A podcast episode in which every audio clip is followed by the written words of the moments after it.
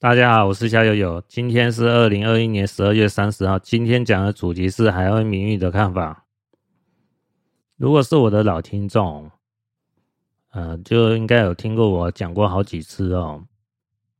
我说在中国大陆哦，是学命理的好地方，但是现在时机不好哦，就是疫情的时代哦，不建议大家去中国学习啊，因为冒的风险很大嘛，对不对？我说。不知道哪一天你去的话，突然一封城还是怎么样，你就被困在那边了。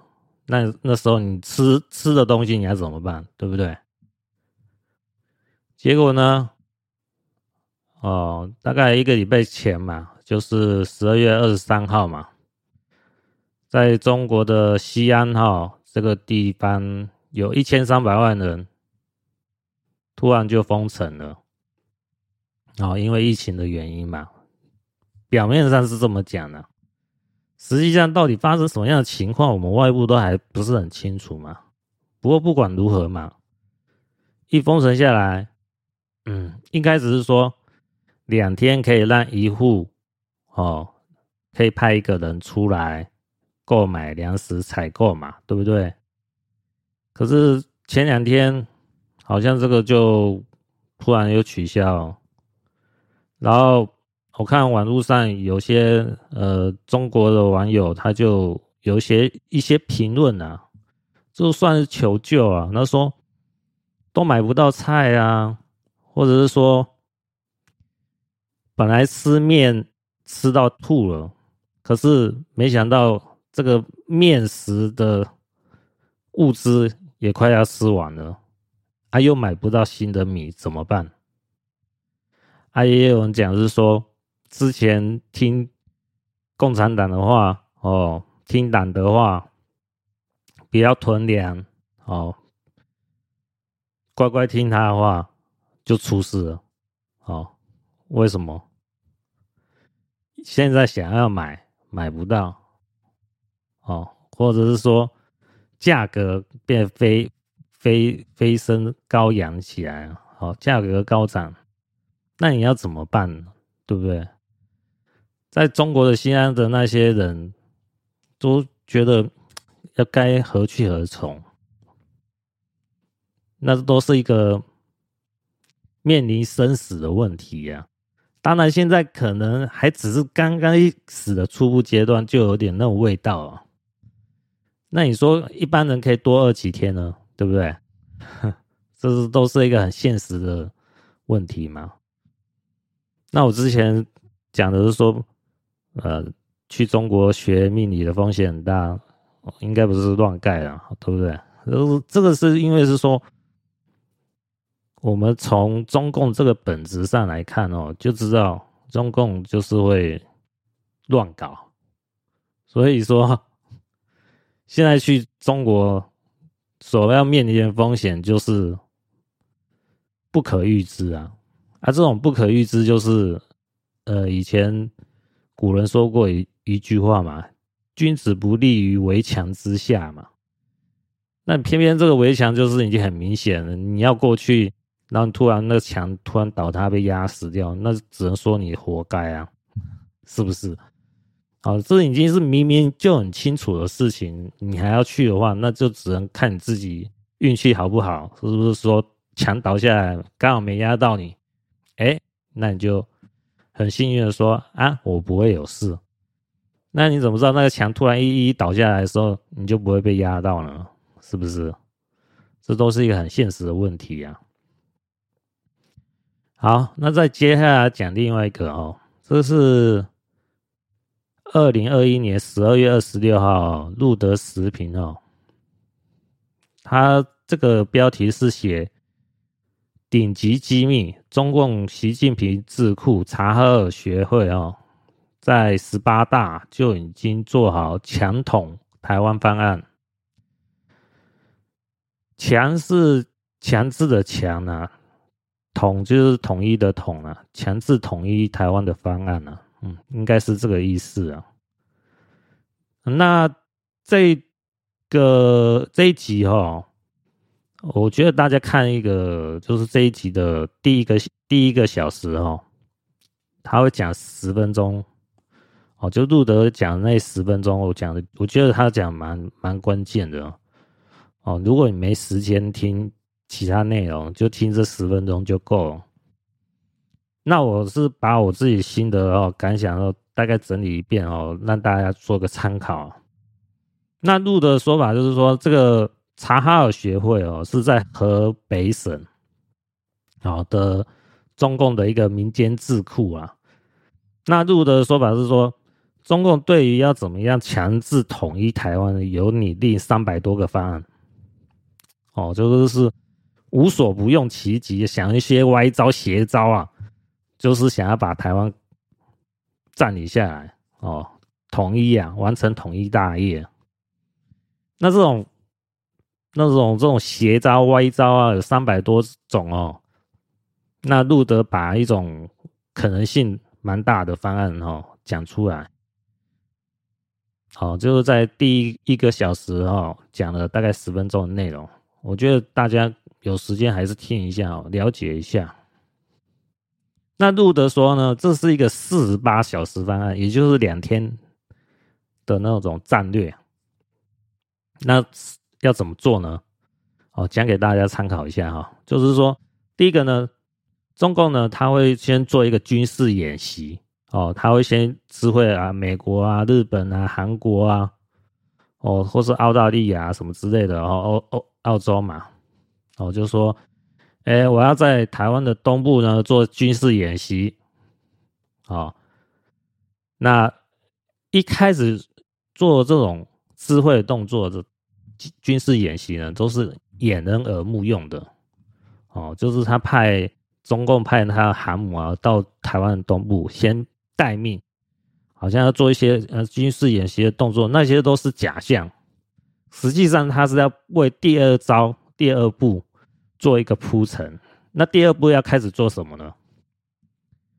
那就是中共呢，他会用人为制造一种，嗯，可能类似核弹啊，或者是核爆，小型的核爆，或者什么炸药，炸炸炸到海底地面，哦，引发那个地震，然后破坏台湾对外的海底电缆。哦，就是海底光纤呢，这主要是断掉台湾跟外界的联络。那第三步呢？哦，诶，应该是说回到刚才第一步，这时候只要是说破坏电缆成功以后，那在中共在台湾东部的呃航母呢，可能好像就会发出发发出那种。强大的那个电脑干干扰的那种仪器啊，什么之类的哈，让就是说可能让那什么电讯通通路啊，哈，没办法，就是说可以传到台湾岛内，或者是说台湾岛内没办法传到美国或是那个方向，哦，就是把你通讯内容都干扰干干扰干扰掉了哈。他的做法是这样子啊。那就是前面第一招和第二招呢，就是让你这个台湾的通讯哦，对外通讯中断。再呢，就是第三步呢，就是台湾会有渗透一些中共的特务呢，他就会破坏台湾内部的电网哦，电力网路了哦，造成全台停电哦。那全台停电，这这部分来讲哈。呃，最近我们这个台湾哈公投结束以后，呃，陆陆续续都有有有一些小区域哈有那种停电的那新闻啊，哦，大家可以搜寻一下，这不知道跟这个有没有相关性，这个我就不知道，但是值得是说思考了。那路德说呢，他这个中共要造成全台停电以后。那你全台一停电，你你根本连连那个网络啊、电脑啊使用都有很大问题啊。那你也电视也更不用讲嘛。你这个是说民众呢，对外面的，呃，对外界的那种，呃，讯息呢都被中断掉，就不知道就是说会造成某种程度的一种恐慌。哦，那这时候，呃，如果有人就是说在台湾内部呢，哦，造成一些某种程度的动乱，那路德的说法就是说，呃，呃，就是中共有收买国民党的一些人呐、啊，哦，他们就是，或者是说我个人看法，可能像一些黑道人物之类哦。就是有钱就好使唤呐，哦，有钱就能使鬼推磨嘛，造成一些动乱以后，那还有是说，让就是说，哦，中共他已经培养一段时间的傀儡哦，可以顺利上台哦，就是说当台湾的领导人呐，那这个傀儡啊。哦，这个陆哲在这个这个第一个小时哦的那个影片当中哦，这十分钟的内容里面，他有讲到是谁啊？我就不讲是谁了哦，大家看影片就知道。关于这一点呢，我个人还是蛮认同的。哦，这是我个人观点是蛮认同，大家参考哦。主要内容自己去听那个路德说法。然后这时候呢，呃，第五招呢，就是，嗯，中共在此在发动这种四百四十八小时方案之前呢，就已经先会铺陈好，他会先跟英国啊、葡萄牙、啊哦、日本啊，哦，就是说，呃，呃，比较一些跟台湾周遭有相关性的一些。呃，外国哦，联络一下，就是说，应说应该是说，呃，内部交易啊，哦，路的说法是说，跟英国和葡萄牙讲，就是说，哦，在台湾这件事情，如果有发生什么事情的时候，你们不要插手。然后，如果你英国、葡萄牙插手的话，哦，你英国所之前。殖民地嘛，就是香港嘛；葡萄牙殖民地就是澳门嘛。这两块区域的，你的呃，你所投资的内容呢，哦，就不会给你动，哦，就给你封锁住了，哦，那就让你面临是说血本无归了。啊，如果是说你乖乖听话哦，不介入台湾的事件，然后，那这个还是让你继续赚钱。那还有日本人也是说，作为某方面打交道，哦，就是想要串联好，就是说台湾事情，你其他国家都不要有动作。那美国呢，基本上是根本没办法先联络好了，所以说他会是说刚才讲到的第一步，就是中共派航母呢挡在呃台湾东部嘛。就是台湾东部航母在台湾东部的话，就挡掉台湾跟呃跟美国的一个联络方式嘛，它制造一种电子屏障什么之类的哦，阻碍通讯嘛。那这样子的话，变成说让成台湾的岛内的人呢孤立无援嘛，就那个恐慌感会变成非常强烈。这时候就很好做一些心理操作的这种打击，还有都是动乱，也会比较容易成功。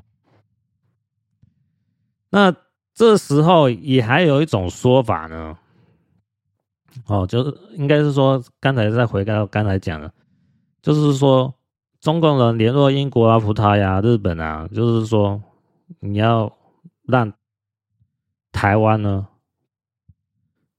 的事情呢，不要介入。你要说法是什么？你这些国外的外国人哦，都要讲，就是说要尊重台湾人的民意，就是不要介入台湾的世界。哦，你不要介入台湾的世界嘛？那这样子的话，其实不要介入台湾的事件，就变成是说我已经中共已经操纵好哦，在台湾里面的内部的动乱，你不操你不你这些英国啊，哦日本啊都不介入的话，那台湾就是任由我宰割嘛。简单讲就是这样子啊。那刚才呃，我之前好像有讲到嘛，中共它有所谓应急管理部嘛，它也可以是说，哦，看到台湾岛内发生呃动乱了，发生了混乱，然后用呃我来来协助台湾的名义，派一些什么呃，看他有时候可能表面上好像是类似什么像十字会啊那种。救助人员的名义啊，实际上都是军队嘛。哦，可能是派空军职业比较实际一点啊，造成某种程度的控制了那个军，呃，那我可能我猜可能会控制到总统府这部分哦，因为这边是说你电力供应不上来的话哦，台湾就很容易变成是说，呃，资讯不流通嘛。那人民就不知道该发生，就不知道发生什么事了，就会造成一些混乱的想法。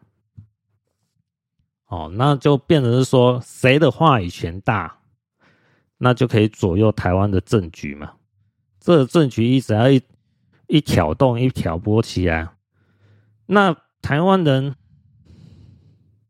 表面上哦，我看现在是说看中保台啦。表面上是这么说啦，可是实际上有表现出积极的看中吗？我是很怀疑的。第一个最基基本的嘛，就是我们的是募兵制，不是属于义务役了。哦，以前是义务役，现在变更成募兵制，那就没搞头了，对不对？这很实际的啊。我觉得目前那个在军事战力来讲，应该是要恢复到以前的这种。哦，义务役哦，基本上是要两年了，不能是说看现在好像台湾啊和中国啊，吼那种密切的往来哦，好像就是一种和平的象征，这是一种短视近利的看法。然后我刚才讲到这方面来讲，也是美国很担忧的地方，因为。美国也要看，是说你台湾有没有积极去对抗中共，哦，有做一些准备嘛？毕竟你台湾的事情，还要是要由你台湾人自己先有那种反抗的意识啊。哦，我美国出兵，我也不能让我自己美国人民为一个哦，不是对抗中国哈很积极的台湾人卖命嘛？是不是？你又不是。我自己的国家的人，哦，你台湾又不是美国人，对不对？现在还不是嘛，对不对？那我干嘛是说美国要派兵来协协助？协助只是一种表面上的一种说法嘛，因为毕竟哈，嗯，像这种四十八小时方案，中共各种拟定的这方案是非常邪恶。他不是用一种战争武统啊，武力统一台湾，他是一种动乱中后让自己培养的傀儡上台的方案。那这种话，美国就拿不出介入的手段了。哦，美国他所要要介入的手段主要是军事的介入嘛，而现在中共。知道是说打不过美国，所以就想出这种歪招，哈，这种邪招。那这个就是一个很大的困扰，对美国来讲是说，这要见招拆招啊，对不对？那路德讲的方案，他是觉得说他的看法，哈，路德的看法就是觉得说，哎，与其要这样搞，美国这么被动哦，总不是办法。实际上要解决问题哦，还是要主动出击啊。那路德没有讲明白什么叫主动出击。我个人看法，主动出击就是我之前讲到哦，就是美国要联合哦，俄罗斯啊、日本啊、韩国啊、台湾啊、印度啊，哦，就是中共周遭的国家呢，形成一个封锁圈哦，来抗衡中共它对外的影响力啊，这个才是比较属于主要的方案了哦。我觉得它是主要的主动出击的嗯目标。哦，这是我自己想到的，我觉得可行性也比较高的，但是这个有一个时间的过程哦。现在推进呢，都是一种，嗯，不是很快速的那种推进方式。真的要推进很快速哦，我自己看哦，就像现在这种，呃，欧欧欧米克隆嘛，哦，欧米克隆的这个病毒哦。还有德尔塔病毒哦，它这个要在全球肆虐更猖狂哦，才有可能是说让这个美国哦完成这种封锁圈的动作才会更快。那好像今天看新闻是说，印度好像有媒体有有报道是说，在美国的什么德尔塔病毒和奥米克戎哦这个病毒呢？他好像是说有这个就不清楚了哦，这个不知道是不是说有没有可能他又有一个新的变种病毒出现哦？那有一种说法是不是德米克隆哦，就是德尔塔跟欧米克隆的合体哦，就德米克隆哦，这个是不是有这种病毒出现？就是目前好像是印度的媒体有一些猜测哦，还是说？哎，有人得到的是说德尔塔病毒，他又得到了欧米克隆病毒，所以两个病毒毒呢，在这一位病人的身上呢都发作，所以造成蛮严重的呃健康损害。哦，这也是说目前有这方面的新闻跑出来，但是具体是什么样的情况，还要持续观察当中呢。那我个人看法就是说，像美国呢，要形成这种封锁对中共的封锁圈呢，我看这个指标呢，可能要达到是说全球每日新增的病例呢，哦，可能要破两百万哦，才算是一个是说达到某种程度的一种指标了。才比较容易推动，就是说，哈，世界各国呢，对这种病毒的危害性呢，超限生武器的危害，才会更进一步的迈向合作，哈，封锁中共的行为了。这是我目前的看法。那目前是有到，呃，好像一一百有破一百万啊，哦，那。两百万呢，就还要再持续观察。当然，疫情越严重，那当然死伤的人会更多啦。哦，我们当然不希望是说病毒呢越来越严重。可是，如果病毒的这种疫情呢不严重的话呢，那中共呢它就有人继续活命嘛。这这方面拿怎么拿捏呢？真的很难说了哈。那我们只能是说，小老百姓持续观察当中了。这就是我目前的看法。那就是说，像路德讲的这种，呃，中共呢，他会让他自己民间智库呢，哦，提供三百多个这种邪招歪招啊，哦，怎么样强制统一台湾的方案呢、这个有三百多个，说真的，这个是防不胜防啊。你真正要就是说要防掉这些方案哦，真的是很难搞。那你只能是说强力去对付中共哦，你才不用想是说他哦，中共出一招，你啊你美国就来怎么样，或是台湾怎么去防这一招哦？我是觉得这这一如果被动的等着中共出招，就是防不胜防啊。那主要还是要主动出击啊，所以，嗯，我们就看的是说，美国呢会不会持续加大它的那种影响力哦，来保护台湾哦，因为你说真的，保护台湾哦，还是需要美国啦。台湾目前呢，嗯，我觉得觉醒的人还不够多。哦，这个，嗯，还有得搞，真的是还有得搞。因为台湾，我觉得有不少人是处于太安逸的状态，对中共的威胁的本质哦，不是那么了解。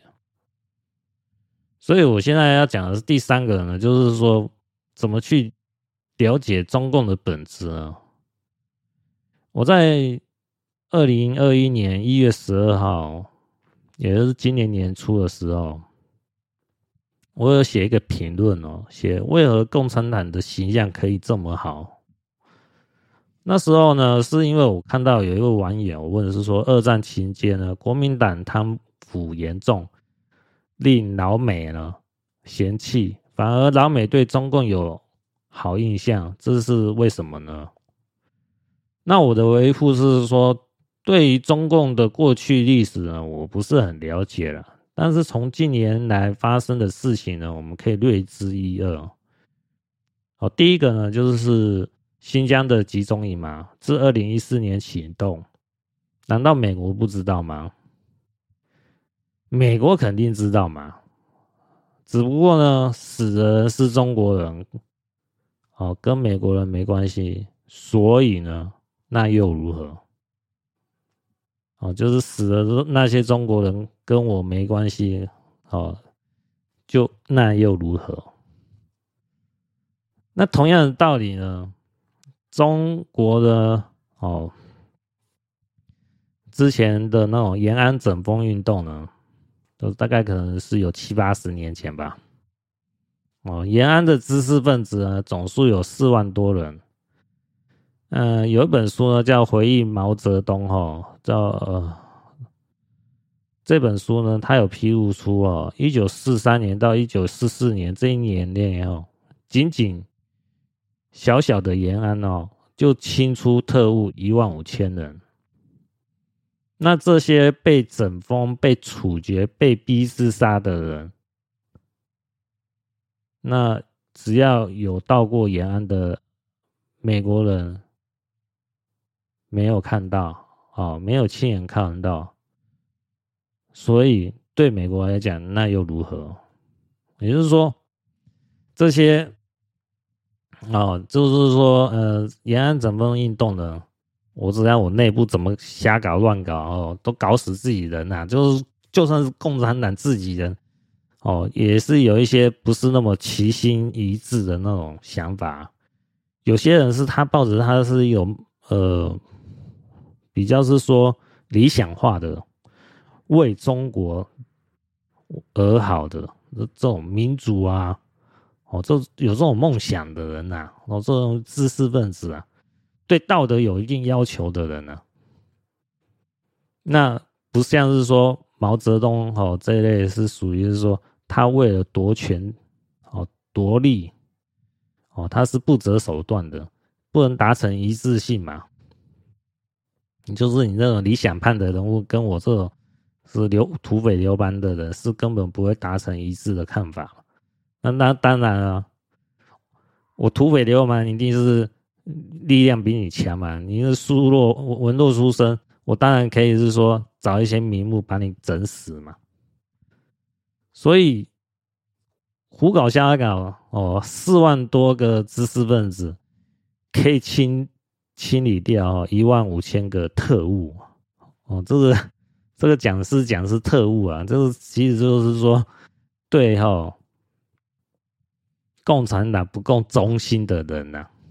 哦，就是所谓忠心呢，就是说对中国共产党这个党，而不是说，呃，对那些理想派人是对中国，哦，一个是对国家，一个是对共产党，哦，这是两种概念。那毛泽东呢，他这种延安整风运动啊。就是要清理出，是说你要忠心于共产党，你不能忠心于中国啊。当然说法上呢，变成说，呃，这个共产党是为了中国好嘛？但实际上呢，他的做法就是说，你如果只是忠心于中国而不忠心于共产党，我就把你视为异类，把你处分掉。那他这种做法呢？哦，这种延安整风运动呢，我只要不要让外国人、美国人看到我，哦，真的是把这些人，哦，很邪恶的处分掉，哦，处决掉，哦，或逼迫自杀掉，哦，这种难堪的场景，不要让外人看到呢，哦，美国人呢，可能他有一些情报内容，知道是说中共这样乱搞。也就睁一只眼闭一只眼，觉得说啊，这是他们的家务事，不关我的事。哦，所以对美国人来讲，就是就是那又如何？哦，这就像我们到呃，可能北韩观光一样哦。外国人呢，只能走被规划好的路线，外国人呢，不能随便询问路人的看法。哦，你外国人只能跟安排好的人员互动，所以变成是说，一切都是一种假象而已。哦，就是中共的假片偷，哦，就是这种假象。如果我们不能认清中共的本质是一个假象的话，那就很容易被骗。哦，被骗以后，最后就是被迫害。哦，这个是一个必然的规律啊，只是我们台湾人呢，短视近利的人，还真的不少了哦。我这篇文章呢，哈，就是说为何共产党形象可以这么好？我在讲第二段内容，就是说，在中国的黑人哦，真的是黑命贵啊。哦，他们有的福利呢，就是免试入学啊，住豪华啊宿舍啊，享受高额的奖学金啊。那不仅如此呢，还有中国女学生当做学伴啊。这这个当做学伴，意思就是说，可以让他们男欢女爱，然后就是这样子啊。那为什么这些中国女学生愿意配合当黑人的小妾呢？啊这个就是欺负这些女学生呢，年少不懂事嘛。哦，中中中共共产党呢，就可能他一些官方人物啊，哦，就会跟他讲，就说，哎，你弟弟毕业后想不想往公家走啊？或者是说，你父母呢，在公家都单位做事，你有没有为他们着想呢？哦，就是这种威逼利诱呢，哦，让这些未经世事的女学生呢。很少不就范的啊，就乖乖的去听话嘛。那有些不是为了家人，他也会为了自己啊。就是有些女学生她就想说啊，我这个呢，就是为党奉献出来哈，那之后我也可以顺利爬上去嘛，这也是也有可能。那我讲这些干嘛呢？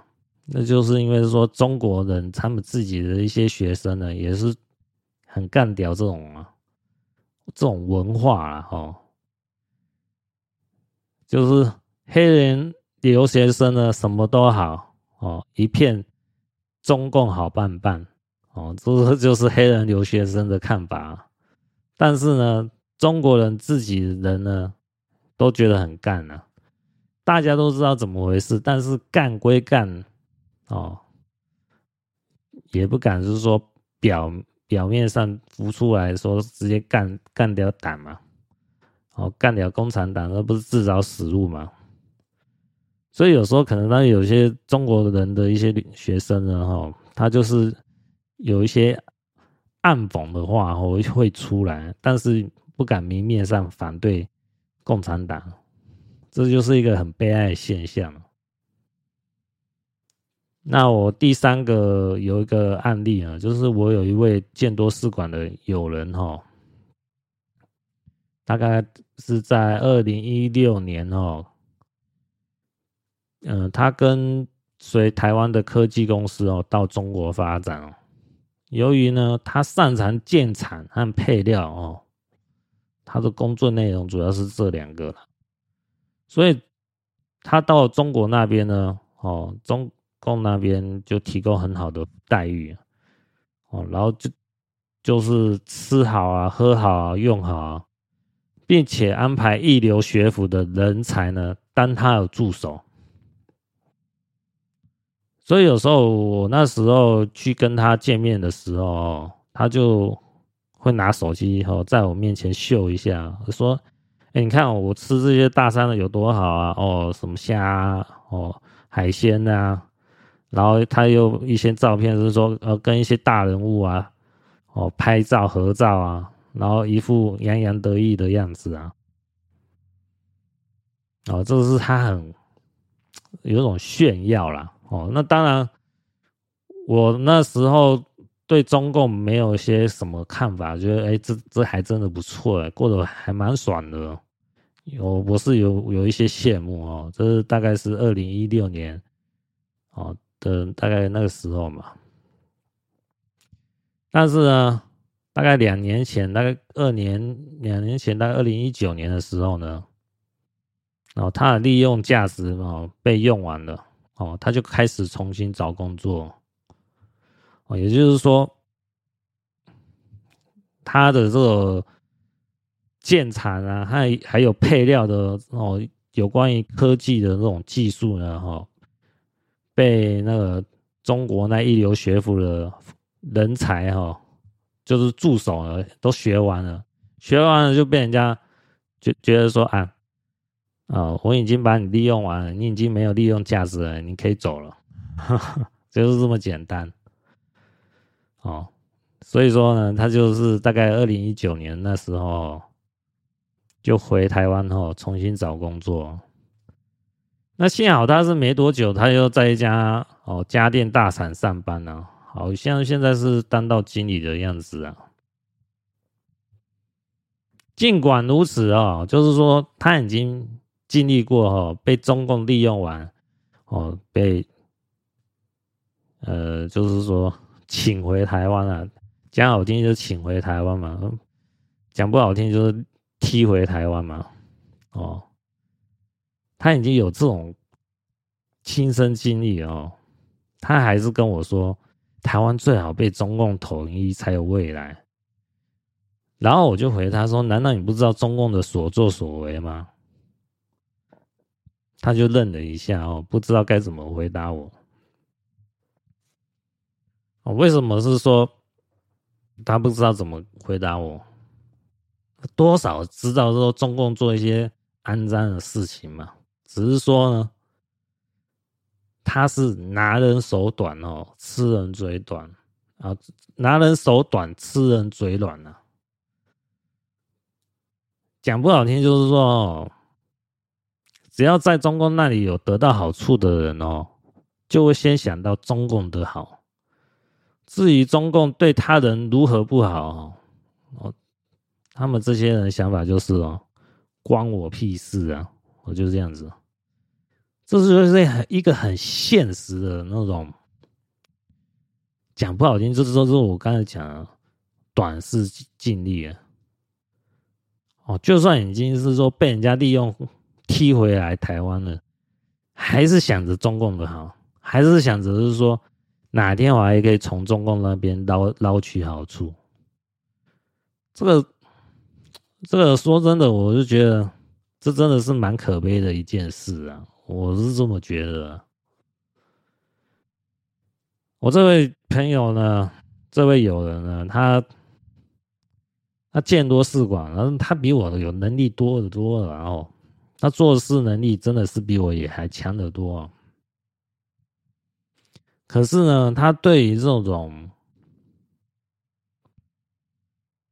中共的那种邪恶真面目呢，我认为他还是了解不够透彻，还没有那种醒悟哦。这是就是我觉得说，目前台湾人哦，未来，嗯。肯定会吃很大的一个亏哦，这个阵痛期呢也会延长蛮惨的，应该会有一段，反正也会有一个震震动期啊，很严重的阵痛期啊，哦，大家可能未来要去面对啊，因为你现在跟中共有交好哦，你说哪天说我要跟你分手了，哦，跟你中共脱钩，那之前吃中共软饭的那些人，哦，那些短视近利的人没饭吃啊，那该怎么办啊？对不对？这个就是一个阵痛期啊。大家都要有心理准备啊！我是觉得说这个时间点哦越来越快。至于说为什么会说越来越快，那就是因为疫情的发展越严重了，这种可能性也就越大。哦，这个就是美国呢也不得不面对说一定要去把东中共当做一个哦头号的敌人来看待啊！哦，这种威胁呢是越来越大。美国是不能忽视的。那再来一个，就是说，呃，我的之前有一位朋友呢，他是做那个电脑维修。他那时候好几年前哦，可能三五年前，他那时候跟我闲聊一下，他的想法是什么？他觉得说现在是民进党执政哦，他觉得说。对未来呢，非常的看衰，然后台湾的未来会非常看衰，因为就是说，呃，少子化时代嘛，哦，台湾的经济呢也不像以往那么好。我们不要讲是说是现在那种股市好，我想是说真正是说，呃，台湾岛内的经济的哈这部分，真的是说没有感觉那么好了。他那个就在五六年前那种氛围是很沉闷的，不是说像现在啊，现在是说，我看今年呃今天的新闻是说的什么长荣海运航运嘛哦，海运嘛，哦可以有有了有他们的内部员工有发到四十个月的年终奖金嘛，哦，那就是海运这部分很赚钱，那长荣愿意给。他的员工很好的福利嘛？那是海海运哦。那其他行行业是有那么好吗？目前看不出来有那么好了。我自己是不这么觉得啦。起码我是没有得到这么好的 福利啊！哦，对于我来讲，我一个月还是三万出头的台币收入啊！哦，这个这个对我自己是这么觉得啦。啊，其他行业的我就不觉得是说。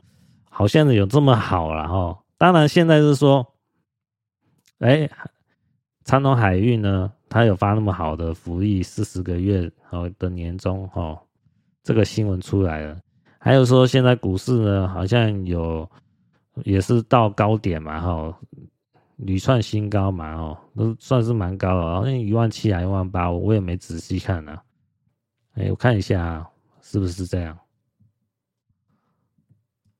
哦，对了，那现在是有到一万八千两百一十八点哦，是十二月三十号收盘的，呃，那个加权指数哦，算是很高点的啦。哦，对啊，技术分析一看，这真的是到很高点哦。那。对于有投资在股市的人，然后可能能满足他是说在嗯这种疫情时代里面哦的一些不愉快，然后就是在本业上可能没赚那么多钱啊，但是在股市上可能有人真的有赚到一些钱哦，股市上的甜头有尝到了，但是。能一直持续下去吗？我个人是很怀疑的哈。我之前也讲过嘛，这个我师傅教的那个台湾的推推背图嘛，哦，就是明年最大问题呢是经济哦，不知道是明年一整年呢经济会出问题呢，还是秋天会出现问题呢？这这个是我功力不的功力的问题，然后没办法判断啊。那大家就等着时间去验证嘛，哦。那如果不准，大家再来笑我啦，哦，对不对？是不是？哦，我也我也是希望大家来笑我啊，笑我也也好啦。我是觉得说笑我是代表着说啊，这个我师傅教我给我的推背图呢，我呃这个是算错了啊。大家明年真的是哇，跟今年一样哦，笑嘻嘻的都有赚到钱哦，大家都很开心啊。这样子代表是说我的生活也不会说有什么太大的变动啊，起码可以平平稳稳的嘛，对不对？哦，大家都有钱赚，其实是好事啊。哦，谁也不希望是说明年是一个苦哈哈的日子嘛，对不对？那我这样讲一乌鸦嘴哦。一讲出来，当然是唱衰了哦。那如果明年真的是说，哎，经济好，我被打脸了，哦，那就大家来笑我嘛，对不对？我是讲给大家来参考哦。那我是觉得说，我刚才回到我讲那位电脑维修的朋友，他大概就可能五六年前哦，就大概可能就二零一。二零一五啊，一一六年忘记了，反正大概那个时间点呢、他就跟我讲，我就说现在台湾的这种，呃、我要讲的是那个时时间点哦，哦，就是五六年前的时间点哦，不是现在哦。他那时候还有看法是跟我讲的说，台湾经济比较那时候没有说真的很起色，然后股市没有说真的很高啦，哦，没有现在高了。他对台湾未来呢，经济上未来呢，不是那么乐观。他他那时候，他还是会读一些书的人呢，我读一些历史啊。他有时候分享给我一些看法，我觉得还不错。结果他竟然说，就是说这样子，我还不如说让中共呢哦来台统一哦，统一台湾呢哦，打破这个僵局哦。那搞不好还会有个希望嘛？因为现在是说这种民主社会呢，就是呃两党政治这种文化呢，哦一下是民进党上台，一下是国民党上台。那其实这两个民进党和国民党呢，其实也是同流合污嘛，也就是狼狈为奸嘛，只是说谁上台，谁的话语权比较重而已嘛。哦，谁也离不开谁嘛。那实际上呢，这两个党呢，也不是真的很有心说要改善台湾的一种经济啊，还有大方向啊，哦，都是一种互相哦分这个台湾吸，就算我讲不好听，是不管是国民党还是民进党，啊都像是吸血鬼一样哦。因为不不是说吸血鬼，像寄生虫一样哦。寄生在台湾这个呃里面哦，不断的吸血啊，实际上不是很真的有很有心啊，想要改革台湾呢，说让台湾的经济产业升级啊，解决台湾的各方面方方面面的问题啊，不是那么积极啊。那所以变成五六年前那种环境当中呢，我这位。电脑维修的朋友呢，他是觉得说，那我这小孩一出来，一大学毕业，一个月不过两万，可能两万万多而已，可能两万六、两万八，跟我一二十年前出社会那种拿到钱也不会差差不多。可是我一二十年前，我哦，在电脑这行业呢，我还有曾经做到好像。他那时候好像有做到什么店经理什么之类的，一个月里面可能好好可能有五六万七八万了。然后那时候经济还真的不很不错哦，所以说有尝到那个甜头。可是呢，在五六年前呢，二零一五年一二零一六年那时候，那时候的环境呢，他就很对未来很有这种隐忧的，反而是觉得说。那还不如哦，台湾被中共统一哦，哎，那搞不好就打，搞不好就会有更好的发展，因为打破这种两党政治嘛的文化嘛，打破这种狼狈为奸的文化嘛。那中共呢？哎，他这个看起来就是伪光正嘛，哈，那可能会引导台湾迈向更好的未来嘛，哦，他可能有这种幻想。啊，我是觉得说，这种幻想呢，都是一种，这这这都是在做梦呢。哦，因为我看法就是不是这样子，因为我认为哈，中共他就是在做秀、做戏，在演给人家看。香港之前那种一国两制呢，就是演给台湾看。哎，我对香港人如何好，哎，香港也赚到，香港的人也赚到不少钱了。啊，那也，你台湾也可以跟着香港的脚步走啊，一国两制啊，对不对？可是，在大概在两年前嘛，我们实际上你就可以看到嘛，哈，香港人为了反送中这个运动哦，年轻人死了也不少嘛。大家也都知道，说香港的这个一国两制啊，就是一个笑话嘛。对中共来讲呢，那就是历史的文件嘛，哦，根本不值得去尊重，还有就是说会遵守嘛。这对中共来讲呢。他只要是说他的实力变大了，他就不会把他过往的承诺呢履行下来。他是可以随时收回来，然后做压迫人民的一些行为，会屡屡发生。哦，这个是可以预见到的未来啊！哦，如果是说台湾呢，很不幸被中共统一了，我个人看法。那就是悲剧的开始啊！那就绝对是悲剧开始，绝对不会是好事啊。哦，那如果真的发生这种情况啊，啊，我的母亲如果那时候离开，然后这个人人世间呢，还有。呃，家人也有一位家人也不在的话哦，我我可能就会想尽办法哦离开台湾，到别的国家，就没办法留在台湾了啊。因为留在台湾，我大概就死路一条啊。毕竟我过过去有几集哦，讲了也不少中共的坏话哦，这个中共一定对我有。虽然我是一个小小咖哦，但是有个电子记录哦，这个电子记录哦，肯定可以把我搞死。这个就是哦，可以看预见的未来哦。如果是说中共统一台湾的话，我大概会惨死在台湾哦。这个是说，如果真的发生，也只能面对啊，对，就这样子，这是蛮沉重的哦。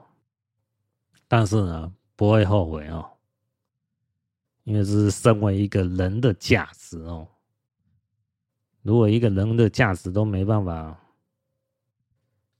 嗯，去执行的话哦，跟畜生没什么两样。这是就我看法。再来一个呢，就是说，那个我之前讲过，有一位单位的老哥哦，他。就是我跟一位那包商哦起了冲突嘛，那位包商呢哦，大概大概两个月前吧，哦就是在网上威胁哦要恐吓我的生命嘛。那时候这位老单位老哥劝我是说啊，事缓则圆，忍一忍哦。我后来是有把他的话听进去的，就算了嘛。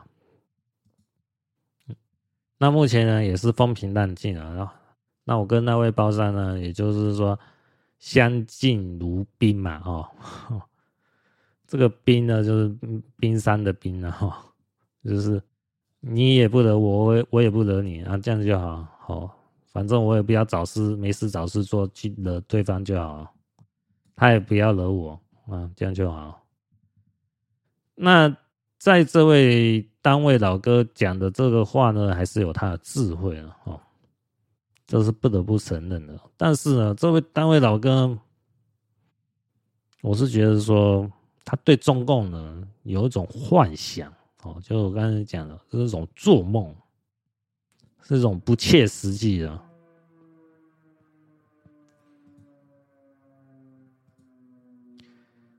哦，这个都是一种假象哦，他没办法看清哦，因为他的老婆呢，好像是陆配嘛哦，就是老婆就是大陆人啊。他他有时候，现在他老婆回到大陆了哦，探亲嘛。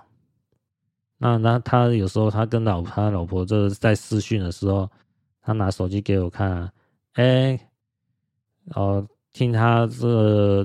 在大陆的老婆那边，然后讲就说啊，我们这个中国有多好啊，台湾真的是不行啊，中国还是比台湾进步多啊，这种类似的话，哦，就是他老婆常常懒懒上口，这个就是典型的被中共洗脑的大陆人哦，没有自觉性，就自我感觉良好了。因为他目前就是看到是说中共的好，他还没有深切的受到中共的迫害。就算他有耳闻中共的一些恶行呢，他当作没有听见。哦，这是我的看法哦，这是应该也是大部分陆大陆人的看法。就是你其他人衰哦，其他人被迫害的是你衰了哦，不关我的事。嘿。等这个疫情的时候，你就知道这个事哦，受到迫中共迫害的事，随时会发生在你身上。就像我在这一集一开始讲，在西安的一千三百万人，谁有想过是说他有会面临到这一天，封城，没有吃的，没有菜可以吃，没有粮食可以吃，要买买不到问题。哦，这是。这几天新闻都有爆出来啊，就是他们感到一种很焦虑啊、恐惧啊、很无奈啊。你说在没有发生呃十二月二十三号封城之前，这西安的一千三百万人，谁会想到说这件事会发生在我身上？是不是？但就是发生了，发生了。你那时候要后悔呢，也来不及了。除非你事前有做准备，做好准备，其实也只是有限的。能不能逃出中国，在国外有一个安身立命的地方，还是比较重要的。这是我对中国人的看法哦。那现在刚才回到刚才那位单位的老哥，他老婆呢，就 就说挡得好啊，中国共产党挡得好啊。那我想就说，我这位单位的老哥，无形中啊，啊，在日积月累当中呢，也被他老婆所影响，也觉得说，诶，共产党就是好。只要有讲到共产党不好的话哦，我这位单位老哥，他有个行为的动作，我看得出来，他本来可能都是坐着，我也是坐着，但是讲到他觉得心里不舒服。哦，他激动的时候，他就站起来，他站着跟我辩论哈，像是哦，我那时候有跟他讲过哦，就是说，我觉得说，民国初年那时候，国国民党就是衰了哈，才能让共产党捡到便宜啊。那这位单位老哥，他就觉得说不同意我的看法，他说，他说老弟啊，我。回家没事，我就看那些什么政治啊、军事啊，还有央视啊，还有呃佛家讲的那些东西哦，来听啊哈，来看一些这些影片哦。我是从来不听那些娱乐节目啦。哦，娱乐节目不听，我是觉得 OK 啦，我觉得很很很很好啦。我也不大看娱乐节目了，但是我会看漫画。哦，那他讲的这些，我就最最最令令我感到感冒的哦，就是那个他还会看央视哦，央视中央电视台好像是中共的洗脑节目哦，官方的新闻媒体节目啊，我我就觉得说，你台湾人去看央视或者甚至是哦，这是自动被洗脑啊，自愿的哦，哦，这是自愿被洗脑，哦，这这真的是，真真真的是很大的问题啊。当然，这是他个人的选择，我也不方便讲太多。我要是讲太多，他他他搞不好又想要动手打我。好，我那时候讲到是说，共产党就是捡便宜，国民党就是衰了哦。他就不同意嘛，他就想说，哎，老弟，你这样讲不就我？我说他就说我研究的比你多了哦，关于共产党的事情，我研究的比你多。他不同意我这样讲哦，他觉得说哦，就是说，像是抗日呃八年抗战的时候，本来就是要要兄弟之间合作，一起对抗外国哦，对抗日本人呢。他的说法是这样子，怎么可以内斗呢？对不对？哦，我是说，啊，你有没有听过是说那个？毛泽东感谢日本人的话，哎，这位单位老哥有听过？他说他还洋洋得意说：“嗯，毛泽东很厉害，很聪明哦，觉得毛泽东这样做的是对的。”呃，撇除如果我们撇除是说在政治上立场哦，如果我是共产党人哦，如毛泽东这样做法当然是对的。但是，如果是我是以中国人立场来讲，毛泽东这种做法，这是穷凶恶极的大恶人哦，因为我们讲一个很实际的话嘛，你一个大恶人感谢哦，如果日本人侵略台，就是侵略中国哦，那你跟那个日本人，你这个大恶人跟日本人是不是就是合伙嘛？哦，就狼狈为奸嘛，都同一国的嘛。那你还是说会把他当做自己人来看待吗？国民党是不是那时候就是真的要把共产党剿灭掉才是正确的嘛？对不对？那还留是说哦要合作哦，国共合作来一起对抗日。事实上，最后发展是什么？哦，这个就是嗯，不少人听过嘛。哦，共产党那时候对抗日本人是怎么做？哦，就是一分抗日，两分应付，七分发展嘛。哦，这是中共的抗日方针嘛，七二一方针嘛，就是一九三七年的八月的洛川会议哈。那时候。他这个有有一个叫张国焘好的回忆录哦，他他在他这个张国焘好像是他原原本是中共党中中国共产党的，后来好像又跑到国民党，因为他那时候他是属于有理想性的人物哦。我要跟大家讲，就是说共产党早期是有理想性人物，就是是属于我个人是属于认为是好人派啊，但是好人派就是说有。有良心的知识分子，当了解到共产的本质的时候，还会继续待下去，也就是没良心的哦，就无情无义，才会为了自己争权夺利的人哦，才会留继续留在共产党。这张国焘，我看他讲的话内容哦，看他是有一定理想性啊，他所以他才离开共产党，加入国民党。他在这个回忆录里面就写到啊，说。毛泽东警告哈，参与这个会议的人哦，不要为爱国主义所迷惑，不要到前线去充当抗日英雄。要知道日本的飞机大炮所能给予共产党的危害哦，将远过于蒋介石哦以前对于共产党的危害。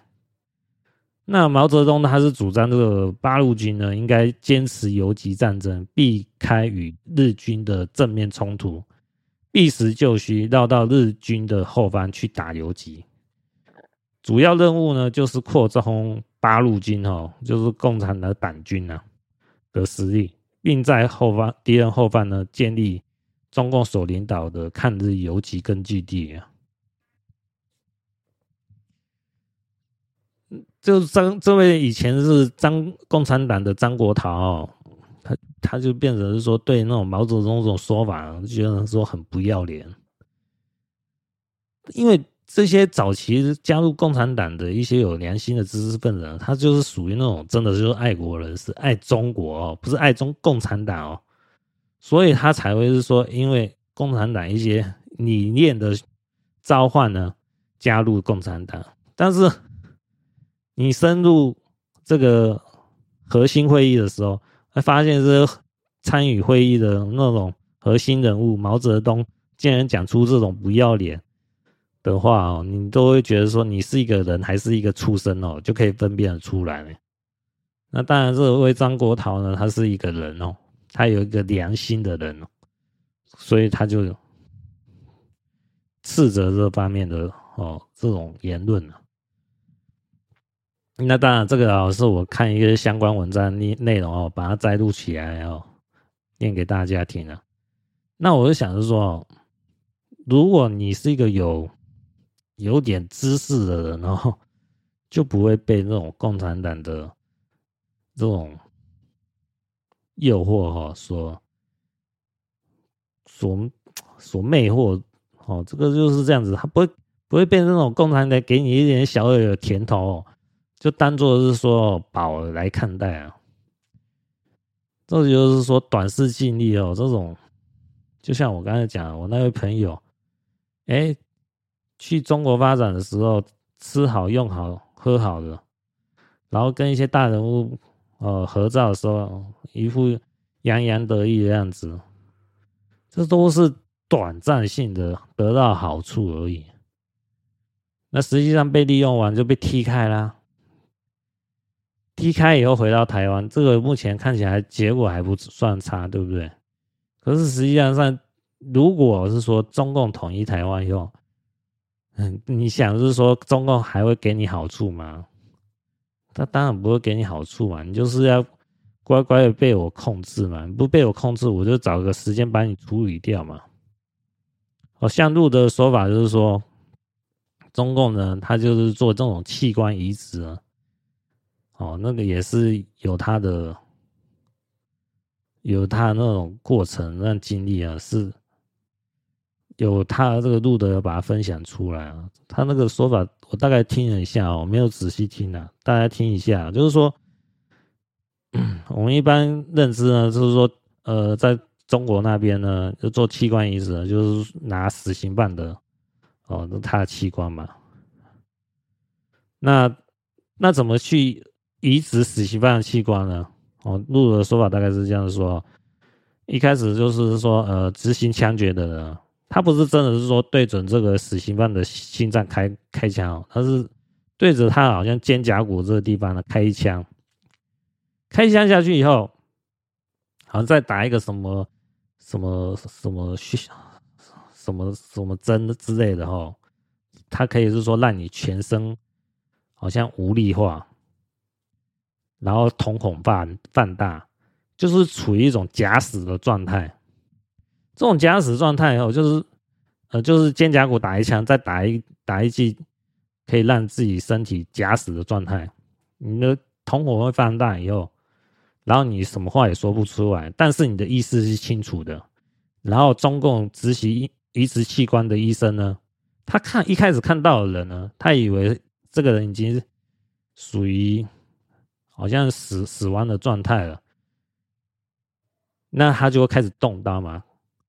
那动刀以后，因为这个已经处于假死状态的人，但是他其实是有意识的人哦，因为他无法发话，无法发出声音说会疼痛怎么样，看起来好像已经死掉，实际上他还有意识，就有点像半死不活的那种植物人啊。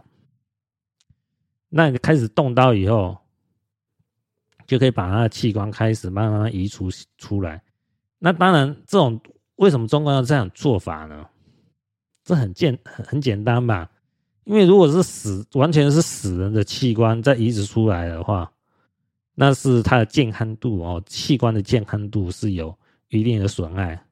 那如果是在活人呢？这做那种直接做器官移植啊，做这切除什么之类的，那健康当然是那个器官的健康当然是比较健康啊。那当然，这些好像是说做一些器官移植的医生，做一段时间有发现这个问题嘛，就有做一些忏悔啊。啊，有些有良心的，他就会跟外界联络哦，呃，做某方面的自白嘛。那有些人还是继续做下去，这种没良心的杀人行为嘛，因为他有一定的利润可图嘛。这个就是说，在中共这种做这种器官移植，我们就可以看出他的邪恶的本质了。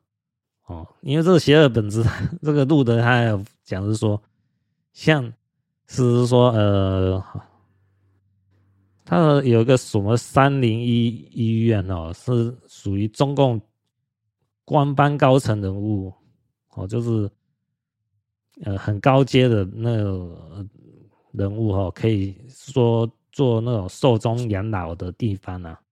那在做这些医疗行为的时候，他们最最好的医疗行为是什么？他可以选人在做器官移植，也就是说，可能他可以是说依依照他自己意思是说哪些人该死哦，我一想要某个该死的人的他的心脏，而不是心心脏换到我这个已经不行的心脏哦，换过来，那他所谓的这种。人呢？我这我这个我我大家好听个参考，我看是这样子，他不见得是说这个人这就是真的是死刑犯，而是说他是一个基因基因库里面他所挑出来一个人，符合到这位所谓某个老领导的旧心脏基因匹配住了，好，那就变成说这个老领导就看说，哎，哦，这个是四十岁男性，这个是二十岁男性。哎，这四十岁的男性看起来不修边幅，长得不好看，我不是太喜欢。哎，这个二十岁男性看起来年轻力壮，又蛮秀气的。哎，我比较喜欢这个二十岁年性，二十岁男性的这个这这位，哎，嗯，美男子啊，年轻力壮的男生。哦，我觉得二十岁这个人，那中共就可以找事啊，就陷害啊，污名化啊。哦，就找事让他变得讲不好听，就是找事把他把这位二十岁男性呢，然后找个理由呢把他处分掉，然后就变成他这个这位老领导的心脏的提供者。哦，这是我大概听到内容是这样啊，我没有仔细听啊，大家有兴趣可以听听一听啊，这是路德最近有讲到的。他大概的意思是这样子啊，就是说那种老领导、中共高阶人物啊，他享受的福利是这样子啊，就是我要做心脏啊、心脏啊，或是肾啊，或是肝的移植啊，我的身体已经老化掉不行了，我要找的是可以我喜欢的这种对象的器官移植掉，而不不是说我是挑一个是说死刑犯的器官哦，哦，这个就是说。中共的邪恶啊，可以到如此地步，你还会去相信 他这中共还好好善待台湾人吗？我是不可能相信的哦。如果中共统一台湾哦，我跟你讲哦，一定是把台湾人当成畜生来看待，一定的。我我几乎可以敢说是百分之百啊。而其实可能把人台湾人当把比。畜生还要畜生来看待，哈，可能变成畜生不如啊，因为那种有时候那种是一种嫉妒的那种心理哦，就是说我们现在台湾人享受的这种民主啊，对于说在中国大陆人来讲，也是他们内心一种期望，但是不能讲出来。那现在好了，你这些台湾的人呢，如果是说。中共呢，把台湾统一了，啊，你这些台湾人在我手中呢，我一定要好好的对待你们台湾人。哦，这就是好好对待哦，那个就叫做是我个人看法，这是好听的说法，实际上就是折磨虐待。